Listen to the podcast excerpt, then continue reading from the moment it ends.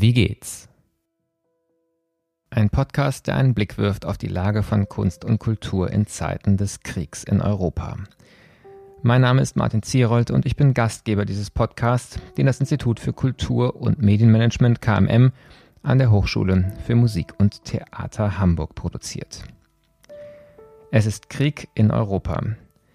Auch für uns ist es in diesen Tagen unmöglich, so etwas wie Business as usual auch nur zu versuchen, wenn man Kultur in Zeiten der Pandemie inzwischen als Business as usual bezeichnen möchte. In der heutigen Folge möchten wir uns daher mit dem Kulturraum Ukraine befassen. Wie geht es KünstlerInnen in der Region, aber auch in Russland? Wie können wir durch Lektüren über das Tagesgeschehen hinaus mehr über die Region erfahren? Und was können wir ganz konkret tun, um zu helfen? Darüber spreche ich in dieser heutigen Sonderausgabe von Wie geht's mit Katharina Rabe, Lektorin für osteuropäische Literaturen im Surkamp Verlag und einer Kennerin der Ukraine und ukrainischen, aber auch russischen Literatur. Wir haben erst vor wenigen Tagen Kontakt aufgenommen und ich bin sehr dankbar, dass sie sich sofort zu einem Gespräch bereit erklärt hat. Katharina Rabe, ursprünglich Geigenlehrerin und studierte Musikwissenschaftlerin und Philosophin, arbeitet seit 1983 bei verschiedenen Verlagen, unter anderem von 1993 bis 2000 bei Rowold Berlin. Seit dem Jahr 2000 ist sie beim Surkamp Verlag für den Auf- und Ausbau des osteuropäischen Programms verantwortlich. Für ihre Arbeit hat sie zahlreiche Preise erhalten, unter anderem das Bundesverdienstkreuz für ihre Förderung und Verbreitung der osteuropäischen Literatur in Deutschland. Ich bin online verbunden mit Katharina Rabe, Expertin und Lektorin beim Surkamp Verlag für Literaturen in Osteuropa. Und wir haben uns zu einer, man kann sagen, Sonderausgabe von Wie geht's verabredet.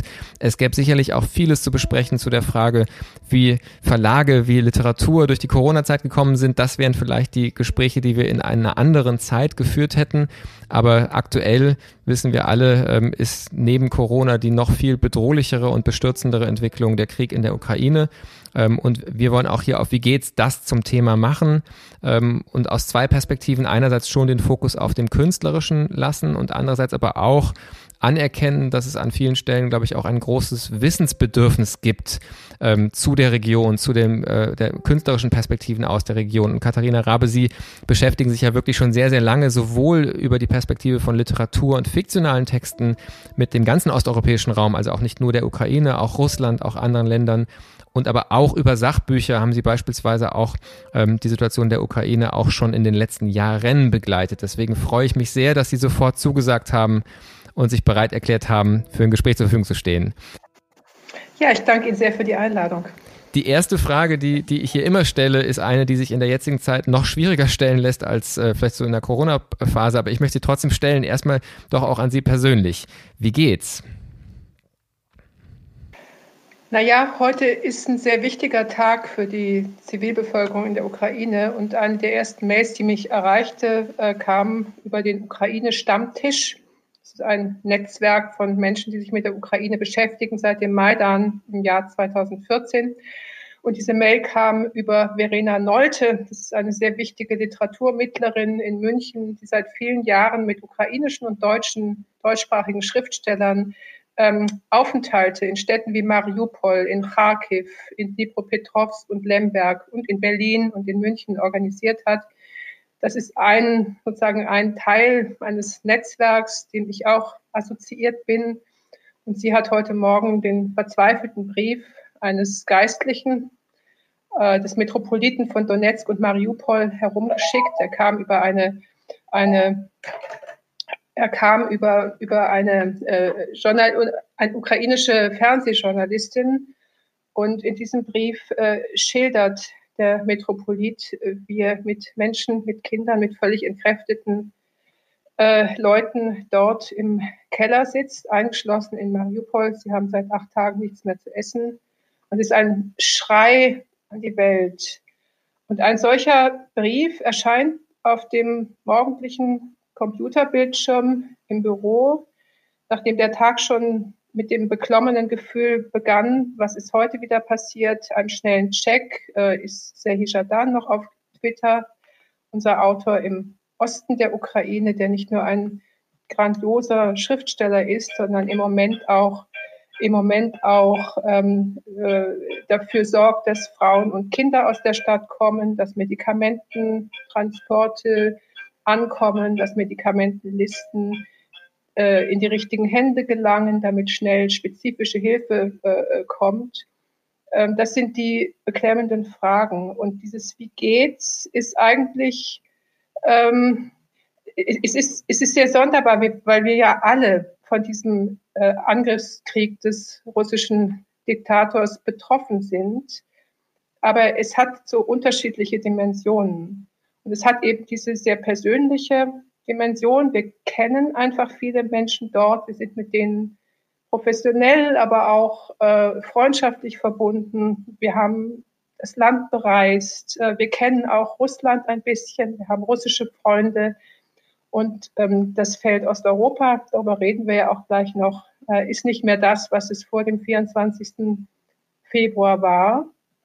Aber dieses Wie geht's bezieht sich einfach auch darauf, wie macht man das jetzt? Was macht man jetzt?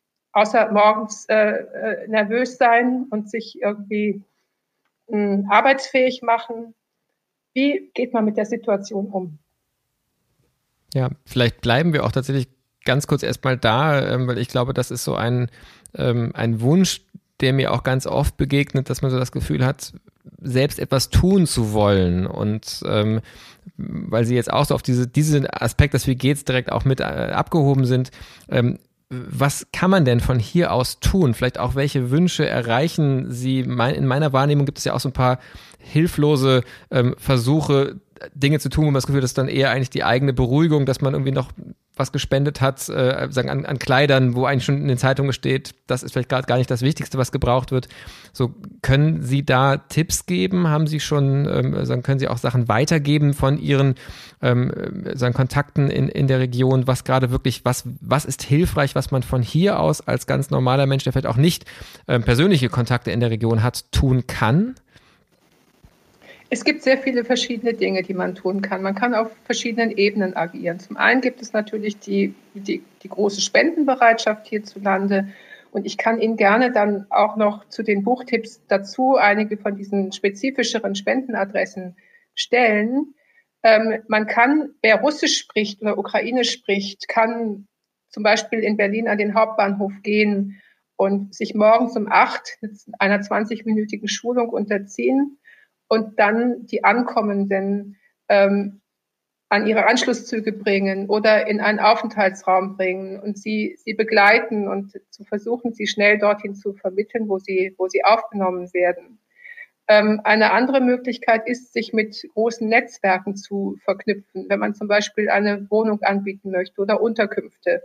Da kann man sich über den Berliner Senat und über andere Stellen, man, man kann das alles äh, googeln und findet dann dorthin in den, auf dem akademischen Feld äh, etablieren sich gerade große Netzwerke, um Geflüchteten, äh, Wissenschaftlern, Studentinnen, Hochschulpersonal aus der Ukraine, aber übrigens auch aus Russland, darüber müssen wir dann auch noch sprechen, ähm, Möglichkeiten zu geben, hier nicht einfach zu stranden, sondern äh, an einen Ort zu kommen, an dem sie weiterarbeiten können.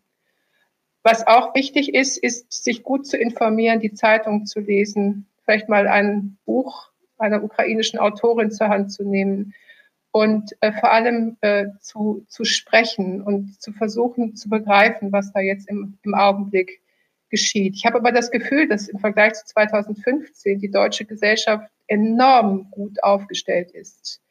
Und wir haben ja hier auch gerade in, in Berlin eine große russischsprachige Community und diese Leute sind sehr hilfsbereit. Demonstrieren ist wichtig.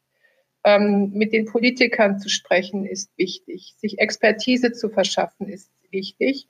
Und jeder, jede kann auf ihrem eigenen Feld was tun. Also ob es wie meine Zeitschriftenhändlerin zum Beispiel einen gelben und einen blauen Luftballon ins Fenster hängt. Oder äh, man kann sich selbst auch jemand als jemand äh, zu erkennen geben, der oder die mal etwas erzählen kann über die Ukraine.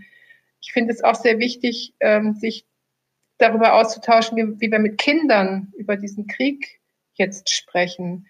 Also eigentlich kann jeder, also auch, auch Berufsnetzwerke zum Beispiel, Fachhochschule Eberswalde, die haben eine enge Kooperation beispielsweise mit der äh, Universität in, in Lemberg in Galicien. Die haben seit vielen Jahren äh, gemeinsame Projekte, Exkursionen, Forschungsvorhaben gemacht. Die haben sofort angefangen, Kleidung zu sammeln, Hilfsgüter an die Grenze äh, zu bringen, an die, an die polnische Grenze und dann dort auch gleich Menschen aufgenommen und zurückgebracht. Also ich glaube, jeder Beruf, also seien es Journalisten, seien es Apotheker, seien es Ärzte, seines, äh, seines, seines ähm, weiß ich nicht, Postbeamte oder wer auch immer, Speditionsfirmen, alle können sich nützlich machen. Und auf diesen beruflichen äh, Feldern ohnehin, weil wir ja zusammen gearbeitet haben. Ja, also finde ich einen ganz, ganz wichtigen Startpunkt auch für das Gespräch, ähm, weil so dieser Wunsch nach Informationen ja ein erster Schritt ist und aus dem dann bestimmt sagen weitere Wünsche ähm, ähm, hilfreich zu sein auch entstehen können. Und es wäre ganz wunderbar, wenn Sie gerne auch ein paar Empfehlungen aus Ihrer Praxis ähm, mit für die Show Notes zur Verfügung stellen und die veröffentlichen wir dann zusammen mit der, mit der Episode auch zum Nachlesen und Weiterlesen. Jetzt ähm, haben Sie gesagt, es gibt unglaublich vieles ähm, zu besprechen. Ich glaube auch ein unglaublich großes Wissensbedürfnis. Vielleicht fangen wir mal tatsächlich mit äh, der Ukraine an. Und ähm, Sie haben ja so ein bisschen, wie die Lage jetzt gerade ist, schon angedeutet in dieser Mail, die Sie auch geschildert haben. Und ich glaube, die Bilder aus dem Fernsehen, sowohl von den Fluchtbewegungen als auch von denen, die vor Ort bleiben, ähm, hat man vor Augen. Ähm, zugleich bleibt es was fast Unvorstellbares oder vielleicht am ehesten noch darin vorstellbar. Sie haben auch die Situation von Kindern in Deutschland angesprochen, wie man mit denen spricht. Ähm, ich habe gerade am Wochenende erlebt, wie eine Urgroßmutter mit, mit meinen Kindern gesprochen hat und tatsächlich sagen, ihre Kriegserfahrungen erzählt hat. Und das war vielleicht so das Plastischste, wo man wirklich das Gefühl hatte, da, ähm, da, da wird so, ein, so eine Dimension von ähm, ja, was passiert da gerade eigentlich wirklich im Leben von einzelnen Menschen ähm, äh, auch greifbar. Ähm, vielleicht versuchen wir aber trotzdem, den noch so ein bisschen nachzuspüren. So, welche, welche Stimmen oder welche Bilder haben Sie im Kopf? Vielleicht auch an, an wen denken Sie, an welche Städte denken Sie, ähm, wenn Sie jetzt versuchen, so gerade die Situation in der Ukraine jemandem zu schildern, der eben nicht diese Kontakte hat, der keine Orte vor Augen hat, ähm, ähm, ähm sagen, die, die Sie durch Reisen und so weiter ja, ja kennen. Ich denke zum Beispiel an, an Kiew, äh, wo Freunde von uns leben.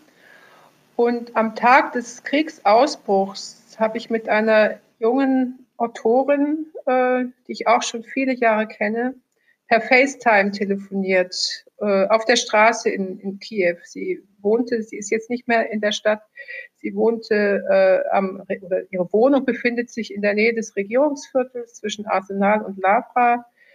Und ähm, sie hat mir gezeigt, dass diese Straße völlig leer war und hat mir erzählt, welche Geschäfte alle zu sind und äh, wie still es ist und was für eine sonderbare Stimmung da herrscht. Und ich sah diese Straße, die ich auch kenne und ähm, konnte mir gar nicht vorstellen, dass in dieser Straße äh, dann Granaten und Explosionen hörbar sein würden.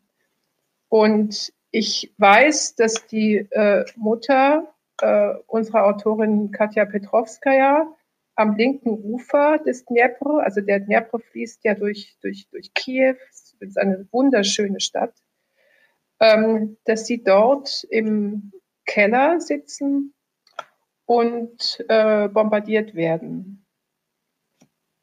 Und wenn man das sich ich weiß gar nicht, äh, was das bedeutet, es sich vorzustellen. Ich finde es eigentlich, ähm, also bei mir tauchen sofort Bilder auf, die ich, bei mir, also ich, als ich von Mariupol las, dass der Bürgermeister Beutschenko schon vor einer Woche gesagt hat, wir werden eingeschlossen und es droht eine, eine, eine Situation wie in der Leningrader Blockade, als die deutsche Wehrmacht die Stadt für 900 Tage eingeschlossen hatte. Ich kenne Bücher über die Leningrader Blockade. Und ich habe mich ja sehr viel mit russischer Literatur auch beschäftigt und mit den, mit den Verbrechen äh, des, des Naziregimes, aber auch der, der, äh, des, des, des Stalin-Regimes. Es ist einfach unvorstellbar, was aus Menschen in einer solchen Situation wird. Und ich muss sagen, das habe ich immer vor Augen. Auf der einen Seite die Sorge um die ganz konkreten äh, Freundinnen und Freunde, alte, junge, auch noch welche mit Kindern ähm, in Kiew, in Kharkiv, aber auch in vorläufiger Sicherheit in Lemberg und in, in Ivalo-Frankivsk.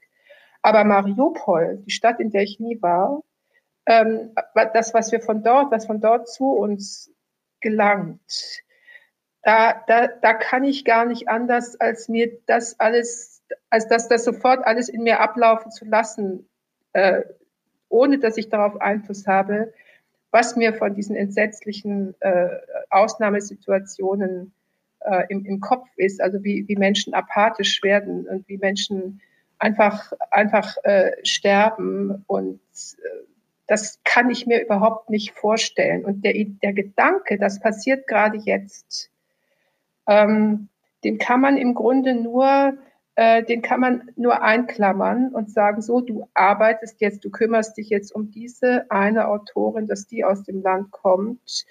Du koordinierst jetzt diese und jene Wege, um zu einem Visum zu kommen für die und die Person. Du machst bitte weiter mit dem Überreden von diesen Freunden, sie sollen bitte, solange es noch möglich ist, Kiew verlassen. Du stellst es dir aber nicht vor, du, du malst es dir nicht aus, sondern du nimmst das alles zur Kenntnis. Ich speichere viel ab. Es ist alles Zeitgeschichte, die jetzt, die jetzt geschieht. Es sind alles Zeugnisse, es sind alles Dinge und ich bewundere die tapferen äh, Leute, die diese Berichte schreiben, die uns oft über Facebook erreichen, seien es Journalisten, seien es Schriftsteller, seien es ganz einfache Personen, Lehrerinnen zum Beispiel, was heißt einfache Personen, also keine professionellen Journalisten, wollte ich sagen. Das sind aber alles Dokumente, die gesammelt werden für den Strafgerichtshof in Den Haag. Und ähm, das werden wir alles, das wird, wird die Menschheit verwenden müssen, um dieses ungeheure Verbrechen aufzuarbeiten. Aber jetzt, und deswegen ist der Tag heute besonders und auch besonders beunruhigend, ähm, wir wissen ja, was wie Putin sich verhalten hat in Grozny und in Aleppo. Auch dort gab es die Ankündigungen sogenannter humanitärer Korridore. Ähm, viele Menschen wollen von den Russen jetzt nicht äh, evakuiert werden, weil das Angebot lautet, äh, nach Russland oder nach Belarus, die ukrainische Gesellschaft ist eine freie Gesellschaft. Sie haben sich befreit und für dieses Projekt einen eigenen Staat, einen eigenen Rechtsstaat, Meinungsfreiheit, Pluralismus zu haben. Dafür werden sie jetzt äh, von der russischen kleptokratischen, von diesem Machtkartell, äh, werden sie umgebracht. Und äh, es ist ihnen nicht zu verdenken, dass sie sagen, wir wollen nicht nach Russland oder Belarus evakuiert werden. Ich bin jetzt nicht auf dem neuesten Stand. Ich habe gehört, dass es auch eine Evakuierung in den Westen gehen soll. Aber wie auch immer, Grosny und, und Aleppo haben gezeigt, dass diesen russischen Angaben nicht zu trauen ist. Dass es bedeutet, wer das die Stadt nicht verlässt, wird zum Ziel. Und äh, die Städte Grosny und Aleppo wurden nach dem Schließen der humanitären Korridore dem Erdboden gleichgemacht. Und äh, das, darauf starren wir alle hilflos. Und ähm, wir sind in einer sehr schlimmen Situation, weil ein verbrecherischer Herrscher, Diktator, auch uns, und wenn ich jetzt uns sage, meine ich die Bürger westlicher Staaten, deren Staaten Mitglieder der NATO sind. Und die NATO greift nicht ein, aus guten Gründen. Die NATO macht nicht das, was alle meine ukrainischen Freundinnen und Freunde fordern, eine Flugsverbotszone abzusichern. Das tun sie nicht, weil sie davon ausgehen, das ist ja auch richtig, sie würden ja in den Krieg eingreifen, sie müssten mit ihren Flugzeugen äh, russische Flugzeuge äh, abdrängen. Sie haben äh, die richtige Befürchtung, dass da durch eine noch größere, nämlich eine nukleare Eskalation eintreten könnte. Das heißt, wir werden nicht nur zu Zuschauern, sondern wir lassen es geschehen. Und das kannten wir aus dem 20. Jahrhundert. Und als lesender Mensch äh, fallen mir jetzt natürlich all diese Bücher ein, all diese Menschen, jemand wie Jan Karski, der als Botschafter der polnischen Exilregierung herumgefahren ist durch die Welt und äh, die, die großen Chefs angefleht hat, die Eisenbahnlinien nach Auschwitz zu bombardieren. Aber er hat kein Gehör gefunden. Das ist eine der, der, der bitteren Lektionen, die wir gerade lernen. Aber wie gesagt, unsere bitteren Lektionen sind nichts gegen das, was den Menschen dort eben gerade geschieht.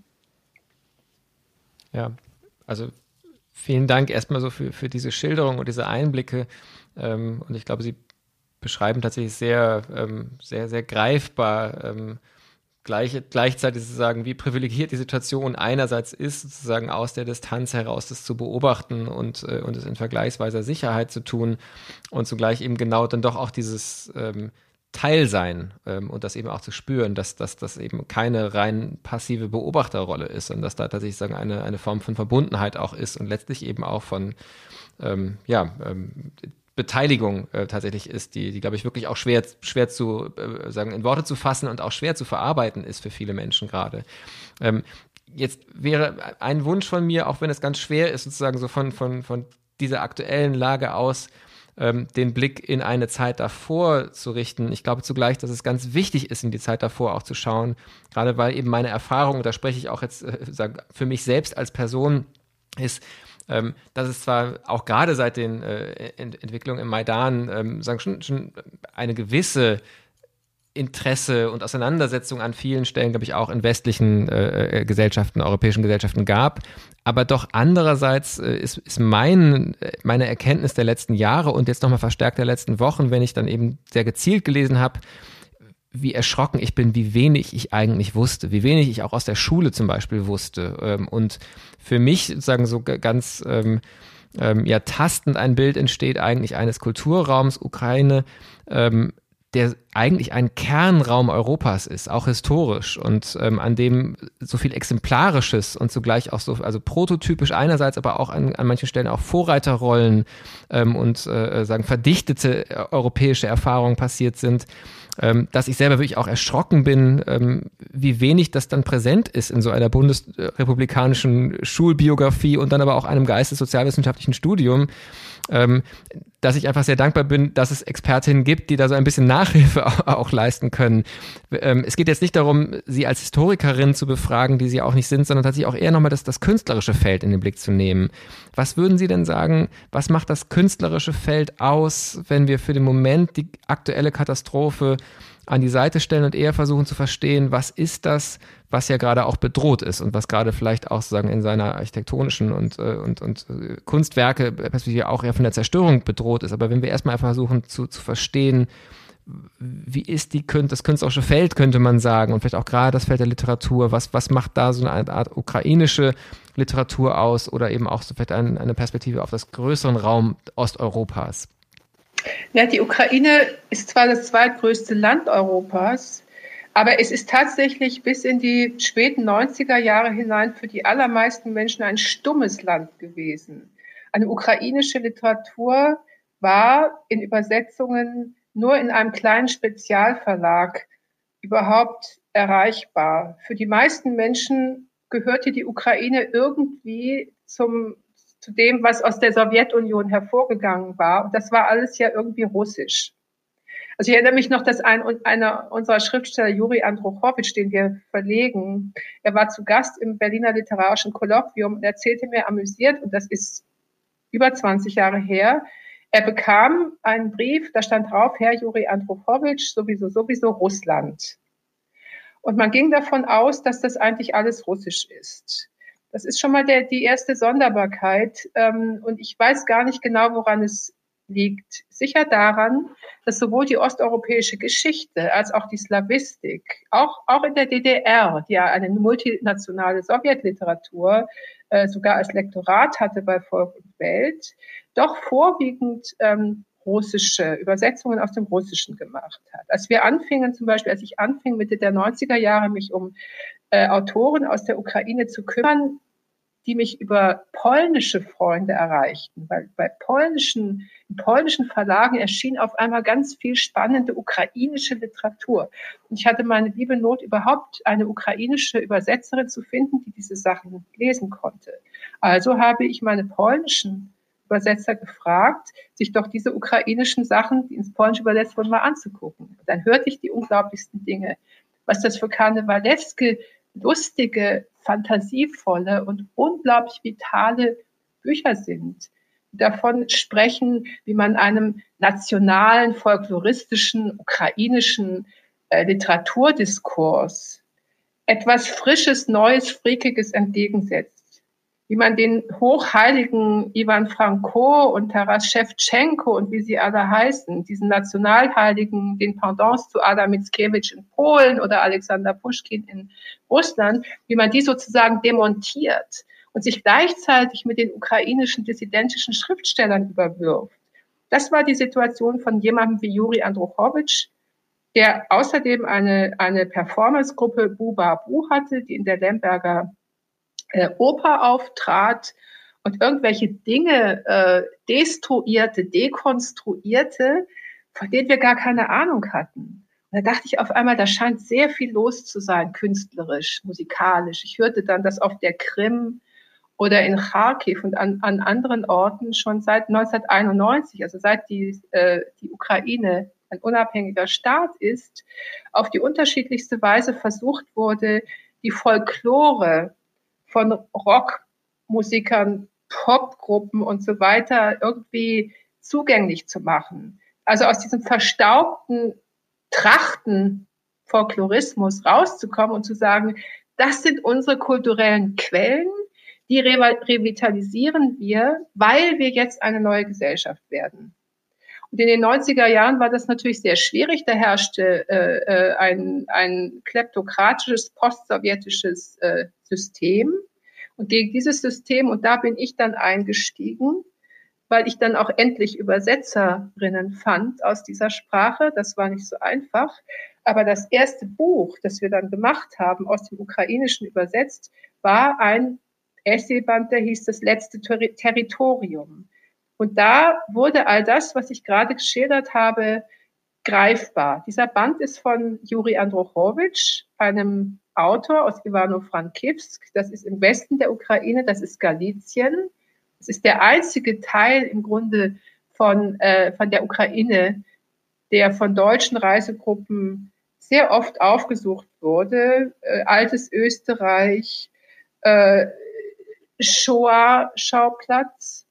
Ähm, in, in Galizien und in der Bukowina liegen eben die Orte Tschernowitz oder Brody, oder, oder Drohobitsch, die wir mit den Namen Josef Roth, Paul Celan, große Ausländer und, äh, und Bruno Schulz verbinden.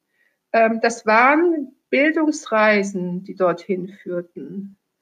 Und das waren für viele Leute äh, die erste Berührung mit der Ukraine. Und die andere, vielleicht viel fundamentalere, und viele haben vielleicht nicht kapiert, was das eigentlich ist, war natürlich Tschernobyl. Also 1986, die Atomkatastrophe von Tschernobyl war Ukraine. Und viele ukrainische und belarussische Kinder kamen ja dann auch nach Deutschland und man hat sich um sie gekümmert. Und der Umgang der Sowjetmacht mit Tschernobyl war der Anfang vom Ende der Sowjetunion, schreibt Juri Andruchowitsch in diesem Buch, das das letzte Territorium heißt. Und das ist sozusagen der Einstieg gewesen, auch auch für, für, für, für, für, für unseren Verlag Surkamp und auch für mich. Ich erinnere mich noch, dass ich damals geschrieben habe äh, in den Klappentext vom letzten Territorium, äh, die Ukraine, das zweitgrößte Land Europas, ist eine Terra incognita. Das war 2002. Und heute hört man dieses Wort plötzlich wieder. Und ich finde, es trifft nicht ganz zu. Also, weil sehr, sehr viel. Wir haben unzählige Ausstellungskooperationen in, in Deutschland gehabt, auch in anderen Ländern, in Italien, in Spanien, in Frankreich, in den USA, wo es eine große ukrainische Exil-Community gibt. Es hat in den letzten 20 Jahren einen, einen enormen Zuwachs an Kenntnissen gegeben und auch einen großen künstlerischen Austausch. Und das Aufregende war wirklich, dass wir seit der ersten Revolution, seit der Orangenrevolution 2004, 2005, sozusagen dem Maidan 1, haben eigentlich alle, die sich ein bisschen damit beschäftigt haben, gemerkt, da geschieht was Neues. Da geschieht etwas wie bei uns 1989. Da macht sich eine Gesellschaft auf den Weg. Natürlich kannten wir die Künstler, die Intellektuellen, die Schriftstellerinnen. Aber wir haben plötzlich kapiert, die wollen was. Die wollen raus aus dieser alten, äh, verstaubten, autoritären, hierarchischen, äh, äh, durch und durch korrupten Lebens-, Gesellschafts- und Staatsformen. Und da hat es eigentlich begonnen. Ganz, also vielen, vielen Dank. Und das ist ganz spannend. Auch da nochmal der Hinweis, auch für die, die uns jetzt zuhören. Wer lesen möchte nach dem Hören äh, dieses Gesprächs, äh, wir werden auch da eben ein paar Tipps von Ihnen, Links von Ihnen ähm, in die Shownotes einen Podcast äh, geben, dass also man einfach auch nochmal gucken kann, so was, was sind Einstiegsmöglichkeiten, um sich eben auch vertraut zu machen ähm, mit diesen Literaturen, die Sie jetzt beschrieben haben.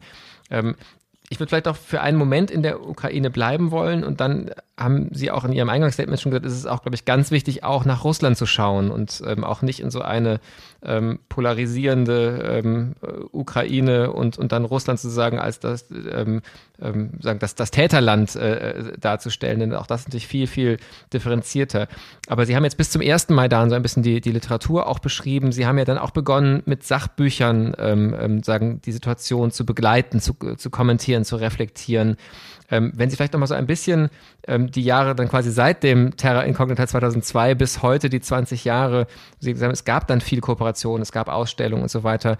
Ähm, was ist aus Ihrer Sicht so für die letzten zwei Dekaden vielleicht wesentlich gewesen, auch im Künstlerischen? Ähm, ist das, also man hat ja oft dann aus dem Westen auch diese Arroganz zu sagen, dass ähm, eine, eine solche Bewegung zum Beispiel auch sich zu befreien, wie Sie es beschrieben haben, ähm, aus dieser Kleptokratie, wir uns als eine Verwestlichung vielleicht sofort vorstellen. Ist das ein, ist das ein richtiges Konzept? Ähm, ist da was ganz genuin Eigenes auch, auch künstlerisch entstanden?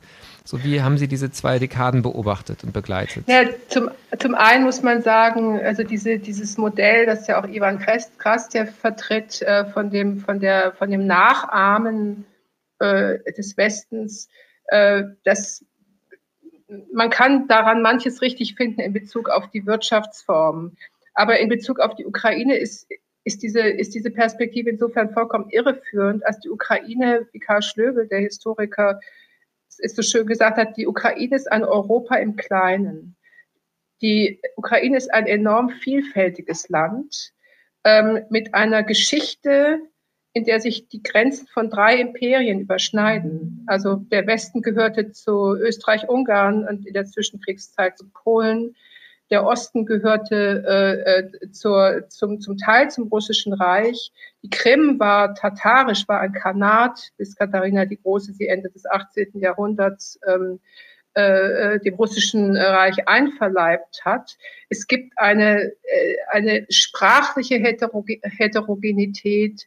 Es gibt Synagogen im Osten des Landes. Es gibt sehr unterschiedliche historische Erbschaften. Und all das haben die Architekten, die Künstler, die Schriftsteller äh, sichtbar gemacht. Und vielleicht kann ich es an einem Beispiel ähm, äh, exemplifizieren, als äh, sozusagen Gegenpol zu dem galizisch und westukrainisch verankerten Juri Androchowitsch äh, hat sich auch seit Anfang der 2000er Jahre der äh, 14 Jahre jüngere Dichter und Musiker Serhii Jadan etabliert, der aus dem Donbass kommt, aus der Region Luhansk, aus Starobilsk. Äh, und er hat als 17-Jähriger, aufgewachsen in einer russischsprachigen Familie, wie im ganzen Osten ja Russisch gesprochen wurde, hat er äh, das Ukrainische gewählt als die Sprache seiner Dichtung. Und er galt damals als, es gab alle möglichen ähm, äh, äh, Etikette für ihn, also äh, der postproletarische Punk, der ukrainische Rambo. Tatsache ist, der hat Germanistik studiert, hat sich mit den ukrainischen Futuristen beschäftigt, die von Stalin in den 30er Jahren alle umgebracht wurden, mit der sogenannten erschossenen Wiedergeburt. Und er hat es getan in, im, er hat im Literaturmuseum in Kharkiv in einem berühmten Haus Slovo, in dem diese Dichter damals wohnten und in dem Anfang der 90er Jahre ein Museum entstand. Und dieses Museum hat er quasi okkupiert wie so eine Wohngemeinschaft und hat dort seine Performance-Gruppe ebenfalls, so wie Andruchowitsch Bubabu, hatte er dort seinen, seinen roten Leiterwagen oder seine rote äh, Cervona Fira hieß das, rote Fuhre. Und das war auch so eine Mischung aus Performance, also Musik, Lyrik, bildende Kunst, Film. Und der hat eine ungeheure Ausstrahlung als Musiker. Und seine Gedichte, wir haben mit einem Gedichtband begonnen von ihm, äh, äh, äh, Geschichte der Kultur zu Anfang des Jahrhunderts mit, mit freien Versen, die sich damals noch mit Wien beschäftigten. Dann hat er aber irgendwann angefangen, aus dieser Musikalität, diesem rhythmischen Sprechen heraus, hat er angefangen, Prosa zu schreiben. Und diese Prosa ist vollkommen anders grundiert, weil sie einen durch und durch anarchischen Zug hat und ein Zug, die Weiten, das sogenannte wilde Feld im Osten der Ukraine, wo auch Nestor Machno, der äh, Anarchist, gelebt hat, diese Erbschaften aufzuspüren. Also das alte Österreich, das alte Polen, die alte Vielsprachigkeit, das galizische jüdische ähm, äh, äh, Territorium bei Juri Andruchowitsch und diese sowjetischen Erbschaften, die riesigen Industrieareale des Donbass und so weiter, das waren die Orte, die Serhii Jardan erkundet hat. Das, hatten, das heißt, mit diesen beiden Autoren hatten wir schon, schon gleichsam einen, einen geopoetischen Kosmos, der, der im Grunde völlig unvereinbar war.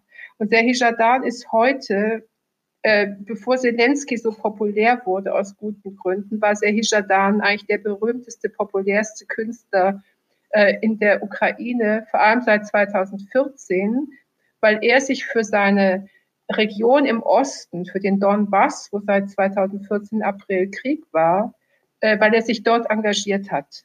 Und was hat er getan? Er hat nicht zur Waffe gegriffen, sondern er ist mit seiner Band zur zu den Freiwilligen und zu den Soldaten gefahren und hat Musik gemacht. Und er hat aber vor allem in diesen Gebieten, wo die Leute aufeinander einschlugen, versucht klarzumachen, und das war vor 2014 schon der Fall, Leute, ihr müsst zusammen leben. Ihr dürft hier nicht einfach weggehen, sondern ihr müsst euer Land aufbauen. Ihr müsst Strukturen schaffen. Und es ist möglich. Wir können miteinander sprechen. Und das Erschütterndste für mich jetzt in den letzten acht Jahren war, ähm, dass bei, bei Serhi Jadan der Ton immer ernster wurde. Also es war, am Anfang waren diese Gedichte übermütig, hat einen unglaublichen Humor, Ironie, auch sowas äh, überschäumend Poetisches. Aber die Gedichte wurden immer, äh, immer agitativer auf der einen Seite und, äh, und ernster auf der anderen, auf der anderen Seite. Und man hat einfach gespürt, dass sich dort etwas zuzieht. Und er ist in einem eminenten Maße, und das kann man auch an dem Roman Internat sehen, der drei Tage im Krieg beschreibt, er ist eigentlich der eminente Zeuge geworden, der literarische Zeuge äh, dieser Vorgänge. Der versucht, dass eine Gesellschaft frei wird, aber sie wird von kriminellen, Russland gesteuerten Geheimdienstagenten und äh, kriminellen Söldnern äh, unterminiert, verletzt, unfähig gemacht, äh, zu ihrer eigenen Staatlichkeit zu bewahren. Und das, deswegen kann ich zum Beispiel diesen Autor gar nicht, gar nicht äh, sozusagen nachdrücklich genug empfehlen zur Lektüre, wenn man etwas lernen möchte über das, was sich jetzt heute dort abspielt. Ja, also auf jeden Fall auch ein weiterer Tipp und auch da wieder, wir werden das entsprechend verlinken, ähm, dass man da den Einstieg äh, auch direkt finden kann aus den Show Notes. Ähm, dann schwenken wir jetzt an der Stelle nochmal nach Russland und ähm, ich kann das aus der Perspektive von Hochschule und Wissenschaft zunächst mal ähm, beschreiben. Da gab es ja eine sehr, sehr schnelle Reaktion, ähm, die aber auch sehr zwiespältig und kontrovers bis heute diskutiert wird, dass die großen Wissenschaftsorganisationen in Deutschland im Prinzip mit Kriegsbeginn innerhalb von zum Teil 24 Stunden gesagt haben, ähm, Teil der Sanktionen muss es sein, die Wissenschaftskooperation einzustellen. Und ähm, also von, von vielen großen Förderinstitutionen, aber auch von einzelnen Hochschulen ähm, gesagt worden ist, wir stellen, wir frieren alle Projekte ein, die mit russischen Hochschulen stattfinden. Wir ähm, machen, bewilligen keine neuen Projekte, die internationale Kooperation auf der Wissenschaftsebene mit Russland darstellen. Und die Diskussion, die das natürlich auslöst ähm, und die eben wirklich auch sehr vielstimmig geführt wird, ist die Frage einerseits, ähm, sagen, ein möglichst starkes Signal zu geben der Abgrenzung und andererseits aber eben auch die Frage, was ist mit all den Wissenschaftlerinnen und Wissenschaftlern, die in Russland sind und ja nicht eins sind mit Putins Politik, sondern im Gegenteil ähm, zum Teil ja auch sehr schnell ihre Stimme erhoben haben, die sich natürlich letztlich auch im Stich gelassen fühlen, ähm, wenn eben auch sie äh, mit bestraft werden. Ich glaube, in, in meiner Wahrnehmung, da, da sind natürlich Sie viel näher dran, ist sagen, diese ganz radikale Abgrenzung, die in der Wissenschaft stattgefunden hat, in der Kultur ja noch nicht passiert und sehr viel differenzierter bisher auch argumentiert worden, ist mein Eindruck. Ähm, deswegen aber vielleicht auch erstmal, welche Stimmen hören Sie gerade aus Russland? Wie erleben Sie die Situation eben gerade auch von den Teilen der russischen Öffentlichkeit, die eben nicht applaudierend am Rand stehen, sondern sagen, das ist nicht unser Krieg und ähm, die, die selber eigentlich im Land jetzt in der Opposition auch dazu sind? Es ist eine Katastrophe. Äh, weniger äh, wegen der deutschen Forschungsgemeinschaft und der Allianz der Hochschulverbände. Äh, ich habe das auch mit Entsetzen gelesen, äh, würde aber auch sagen, es bleibt im Moment nichts anderes übrig, als dass deutsche staatliche Stellen mit russischen staatlichen Stellen jede Art von Kooperation unterbinden. Aber es ist völlig unangemessen, äh, äh, Kooperationen äh, sozusagen auf Eis zu legen, die mit Leuten durchgeführt wurden, die das sowieso schon unter sehr großen Schwierigkeiten in Russland getan haben. Und äh, überschattet ist das aber alles jetzt durch das martialische ähm, Gesetzespaket, das am Freitag, den 4. März, auf den Weg gebracht worden ist. Und äh, das so weitreichend äh, äh die Meinungsfreiheit beschränkt, also von der Freiheit der Versammlung mal völlig zu schweigen.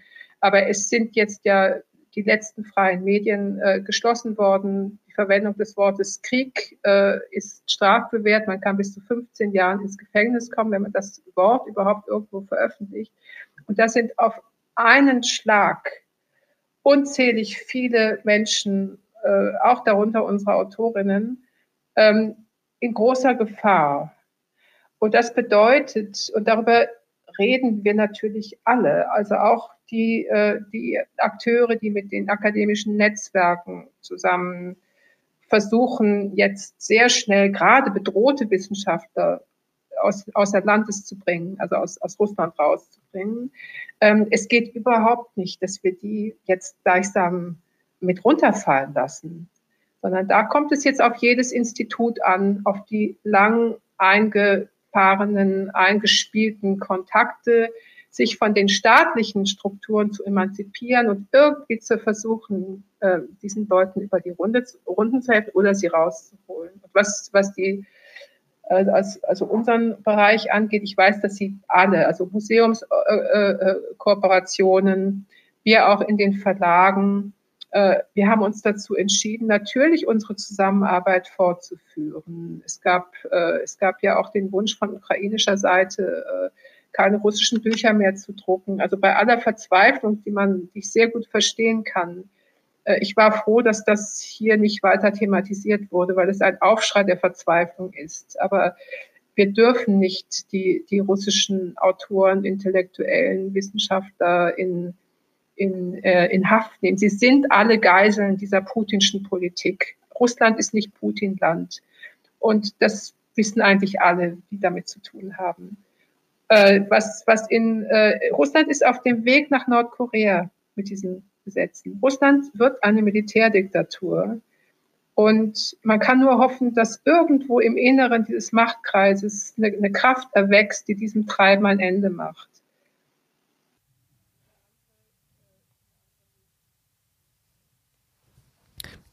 Also Sie haben ja so in, für, für die Entwicklung auch der Ukraine in den letzten 20 Jahren so ein paar exemplarische ähm, Stimmen benannt, die einem auch, wenn man jetzt sagen, eben auch auf einer literarischen Ebene ähm, einen Eindruck sich verschaffen möchte von den Entwicklungen, ähm, Startpunkte sind.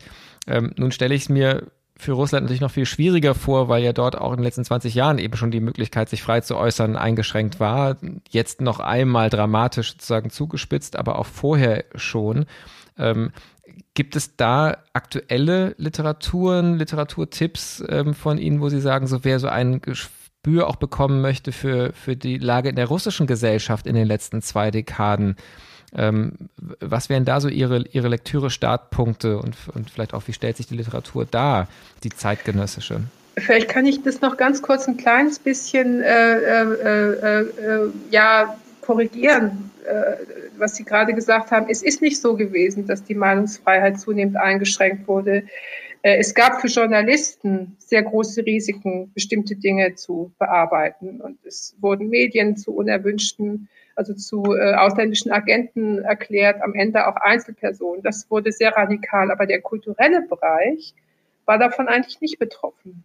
Also wenn man mal von diesem scheußlichen homosexuellen, also Propaganda von Homosexualität absieht, was vor allem Jugendbuchverlage getroffen hat, so haben doch die Verlage äh, im literarischen Feld auch was Sachbuch angeht, alles machen können, äh, was sie wollten. Das war sogar ein, ein Kalkül der, der, der, des Putinismus, dass man der Gesellschaft so ein bisschen Luft noch zum Atmen lässt, auch für die eigene Rechtfertigung. Und das haben viele Schriftsteller und Intellektuelle sind ja deswegen auch, auch im Land äh, geblieben.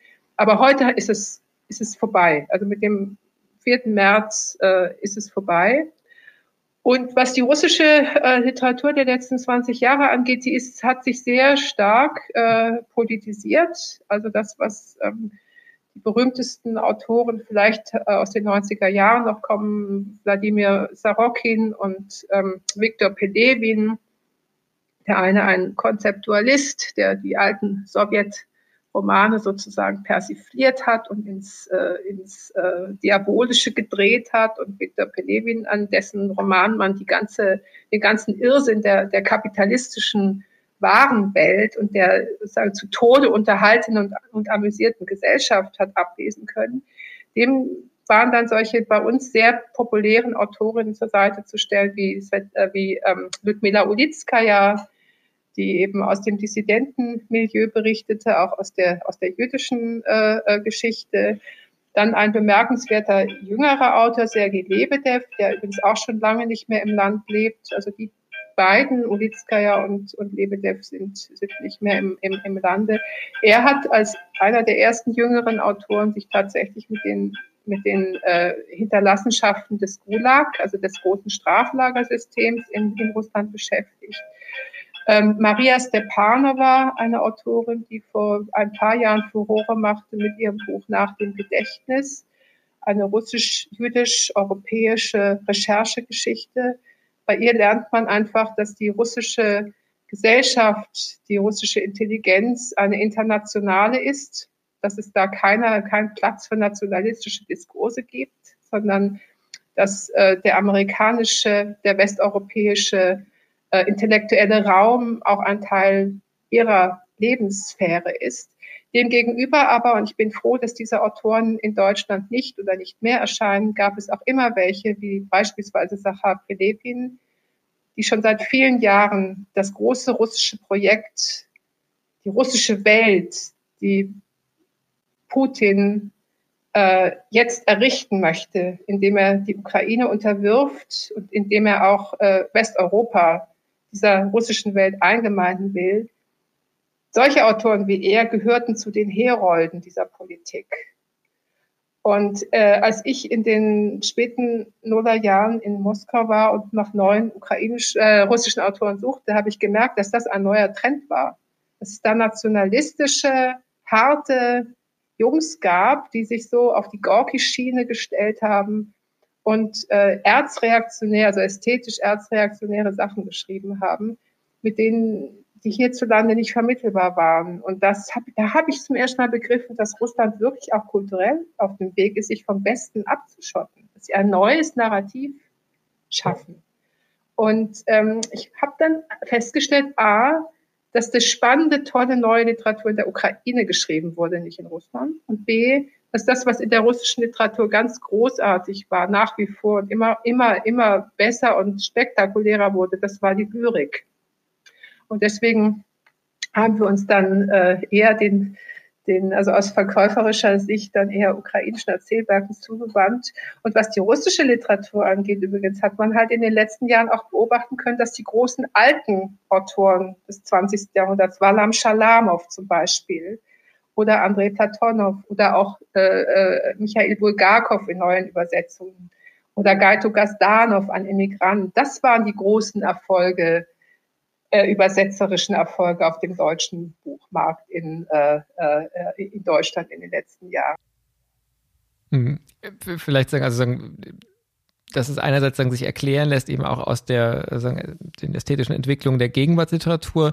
Das ist deutlich geworden. Wie erklären Sie sich das deutsche, das Interesse von den deutschen Lesenden ähm, an diesen klassischen Texten des 20. Jahrhunderts. Äh, was glauben Sie, was das in, in Deutschland angesprochen hat, dass man auf einmal Meister und Margarita, ich glaube, es sind in, in mindestens zwei verschiedenen neuen Übersetzungen in den letzten 15 Jahren äh, erschienen, dass das so eine Resonanz gefunden hat? Ja, ich denke zum einen, weil es wirklich grandiose Bücher sind. Also Meister Margarita ist ja äh, im Grunde auch so ein, ein Matrix-Text der fantastischen Literatur. Äh, und ich fürchte, es hängt auch damit zusammen, dass Russland uns immer mehr ein Rätsel geworden ist und äh, wir dann doch das Gefühl haben, äh, entweder wir lesen Sachbücher, das hundertste Buch über das putinsche äh, äh, Machtkartell, oder wir gucken mal nach den Klassikern. Und es hängt einfach auch damit zusammen, dass wir diese exzellenten Übersetzer haben. Das muss ich hier auch unbedingt sagen. Also das würde uns ja überhaupt nicht erreichen, wenn wir nicht eine Übersetzerin wie äh, Rosemarie Tietze oder Gabriele Leupold oder Andreas Tretner oder Olga Radetzkaya hätten, die all diese Werke äh, ins, ins Deutsche bringen. Und dasselbe bei den in der ukrainischen Literatur Claudia Date und äh, Sabine Stör und äh, Juri Dorko, denen haben wir diese, diese, diese klingenden, großartigen Werke zu, zu verdanken. Und ähm, ich habe leider auch den Eindruck, dass die, äh, die relevante, gute russische Literatur zunehmend nicht mehr in Russland geschrieben wird, sondern zum Beispiel in Israel von einem Autor wie Alexander Elitschewski, der schon seit vielen Jahren Russland verlassen hat. Ähm, oder auch der sehr erfolgreiche Maxim Ossipov, der in, in den USA richtig durchstark gewirkt hat. Und ähm, ich würde jetzt gerne noch einige Frauen aufzählen. Ähm, Polina Baskova oder auch Natalia Klutschajowa. Ähm, ja, auf die warten wir. Die einen sind noch im Land, die anderen nicht mehr. Äh, das ist eine sehr, sehr traurige Bilanz. Ludmila Ulitzkaya nannte ich ja schon. Das ist, äh, für Russland ist es eine Katastrophe. Also jemand sagte schon sehr früh, äh, Putin wird die Ukraine auslöschen wollen. Nawalny schrieb das. Nawalny in seinen klugen Analysen aus dem Straflager. Das, was die Sowjetunion in Afghanistan erlitten hat, wird Russland in der Ukraine erleiden. Und dieses Land wird in diesen Sumpf mit reingezogen. Aber ich fürchte, es wird viel, viel schlimmer. Das ist, glaube ich, die, ja, die Perspektive, die man auch an vielen äh, Stellen im Moment immer wieder tatsächlich äh, bestürzenderweise hört, dass eigentlich ähm, uns noch vieles bevorsteht, bevor man vielleicht irgendwann eine äh, ne Perspektive hat, dass auch, Sie haben ja auch angedeutet, wie auch sagen eine positive Entwicklung äh, irgendwann wieder entstehen kann, ähm, aber dass das im Moment tatsächlich nicht, nicht in greifbarer Nähe ist. Liebe Frau Rabe, das waren, äh, sagen sich unter den Vorzeichen der aktuellen Situation ähm, sagen auch stehendes Gespräch, von dem es schwerfällt zu sagen, es war ein schönes Gespräch, aber ich glaube, es war ein wichtiges Gespräch und ein sehr, sehr hilfreiches Gespräch. Dafür schon mal vielen, vielen herzlichen Dank. Die letzte Frage, die ich üblicherweise stelle, ich zögere fast, sie zu stellen, weil es äh, ähm, auch nicht so ganz passt und vielleicht ja aber doch. Ähm, ich überlasse einfach Ihnen, ob Sie dazu gerade was sagen können oder auch nicht. Ähm, Im Kontext der Pandemie ist das Thema des Lernens aufgekommen und so die Frage, was können wir eigentlich lernen aus einer Erfahrung wie der Pandemie und vielleicht auch so, was für Lernbedarfe werden sichtbar, die noch nicht erfüllt sind. Ähm, ich weiß gar nicht, ob eben das Konzept des Lernens so taugt für eine derartige Katastrophe, wie sie gerade erlebt wird. Ähm, aber vielleicht haben Sie ja eine Assoziation äh, zu der Frage, mit, mit der Sie noch enden möchten. Oder vielleicht gibt es aber auch was anderes, was Sie zum Schluss gerne noch sagen möchten. Ich würde Ihnen einfach gerne noch mal das letzte Wort geben. Ja, es ist jetzt alles, äh, alles anders geworden. Also wir lernen, glaube ich, im Moment äh, erstens unsere praktischen Kompetenzen auszuloten und auf, auf, auf Trab zu bringen. Koordination, Organisation, sehr schnell herauszufinden, wer weiß was, wen verbindet man mit was. Es geht jetzt nicht mehr darum, dass man irgendwie Meetings abhält und sich hierhin vertagt und dahin vertagt, sondern es geht darum, sehr schnell, sehr effizient zu handeln. Ich merke, dass mich das völlig überfordert, dass ich das in meinem Beruf so noch nie lernen musste. Äh, da bewundere ich die Feuerwehr und das Technische Hilfswerk und, und, und äh, Amnesty International und viele andere. Aber viele von uns lernen das jetzt äh, gerade. Und das andere, wofür man ja nur äh, Stoff sammeln kann, was wir noch gar nicht ausmessen können, ist, ähm, dass wir lernen, dass das Krieg ist. Und dass all das, woran wir ge geglaubt haben, wie wir gelebt haben, dass man Konflikte friedlich lö äh, lösen kann, dass Diplomatie hilft, dass man die richtigen gesellschaftspolitischen oder friedenspolitischen Konzepte erarbeiten muss, dass wir Länder kennenlernen, dass wir Sprachen sprechen. Das alles äh, ist zwar noch da, aber wir merken, wir müssen mit Leid umgehen, wir müssen mit Schmerz umgehen, wir müssen mit, mit der unvorstellbaren äh, mit diesen Megatonnen an Leid, die jede Minute jetzt gerade entstehen. Was bedeutet das eigentlich? Ganz abgesehen davon, äh, dass die ganzen Koordinaten auf dem Kopf stehen. Der Osten hat den Westen im Osten angegriffen. Die Ukraine war der West im Osten. Das heißt, es wird auch geopolitisch alles neu aufgestellt. Aber ich glaube, wir persönlich, und da kann ich wirklich wir sagen, weil alle davon betroffen sind, es ist das Ende des friedlichen Zusammenlebens. Es ist der Anfang von etwas völlig Neuem. Es ist etwas, aber dieses, ich mag das Wort nicht, aber es stimmt einfach, Resilienz. Dass wir Tod, Verderben, Verbrechen, Ungerechtigkeit, Auswegslosigkeit, auch moralische Entscheidungen zu treffen. In der, in der Politik geht es um Interessen und nicht um Moral.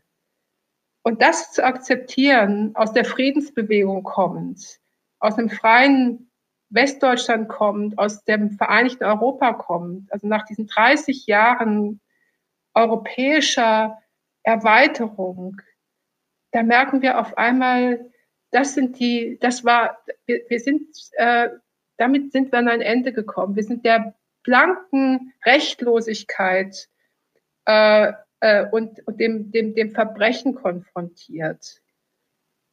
Und ich weiß noch nicht, was das bedeutet. Äh, ich kann nur sagen, äh, ich, es, ist, es ist ein Lernen, aber es zeigt sich jetzt auch, was man schon gelernt hat. Also das, was man jetzt schon gelernt hat, das muss einem jetzt auch zur Verfügung stehen. Und äh, es ist eher so, dass ich zum Beispiel jetzt gerade merke, was ich alles nicht gelernt habe. Und jetzt ist es vielleicht auch zu spät dafür. Liebe Frau Rabe, danke für das Gespräch und äh, ich wäre dankbar, wenn wir vielleicht in einigen Wochen ähm, auch noch einmal sprechen können und ein bisschen schauen, wie die Dinge sich entwickelt haben, auch welche Stimmen Sie weiter erreichen. Ähm, und ich will auch zum Abschluss einfach nochmal hinweisen auf die äh, Shownotes zum Podcast. Ich glaube, sie waren nie so wichtig wie bei diesem Gespräch. Sowohl, wenn man weiter mehr wissen möchte, lesen möchte, ähm, äh, werden sie Tipps zur Verfügung stellen, aber auch die Frage, die wir am Anfang gestellt haben, was man tun kann. Auch dazu werden Sie erste Anlaufstellen nennen. Mhm. Ähm, vielen, vielen herzlichen Dank für die Zeit ähm, und ich wünsche trotz allem natürlich alles Gute und hoffe, dass wir uns widersprechen mhm. werden. Danke. Vielen Dank für das, für das schöne Gespräch, Herr Zierold. Auf bald. Das war die 87. Episode unseres Podcasts Wie geht's? Kultur in Zeiten der Veränderung. Links zum Gespräch gibt es wie immer auf unserer Website www.wiegehts-kultur.de. In der vorlesungsfreien Zeit im März werden wir wieder in schnellerer Folge neue Episoden veröffentlichen. In der nächsten Woche ist die Supervisorin, Therapeutin und Coachin Julika Zwack erneut bei uns zu Gast. Mit ihr sprach ich im September 2020 in einer auch heute noch hörenswerten Folge über den Umgang mit Dilemmata. In der kommenden Woche werden wir über Strategien im Umgang mit Krisen und auch über die Potenziale, aber auch Probleme des Konzepts der Resilienz sprechen, das ja auch in dieser Folge kurz angesprochen worden ist. Wir beschäftigen uns dabei sowohl mit der Perspektive auf Einzelpersonen als auch auf ganze Organisationen. Es ist gut, miteinander im Gespräch zu sein. Für heute bis bald. Passen Sie gut auf sich auf.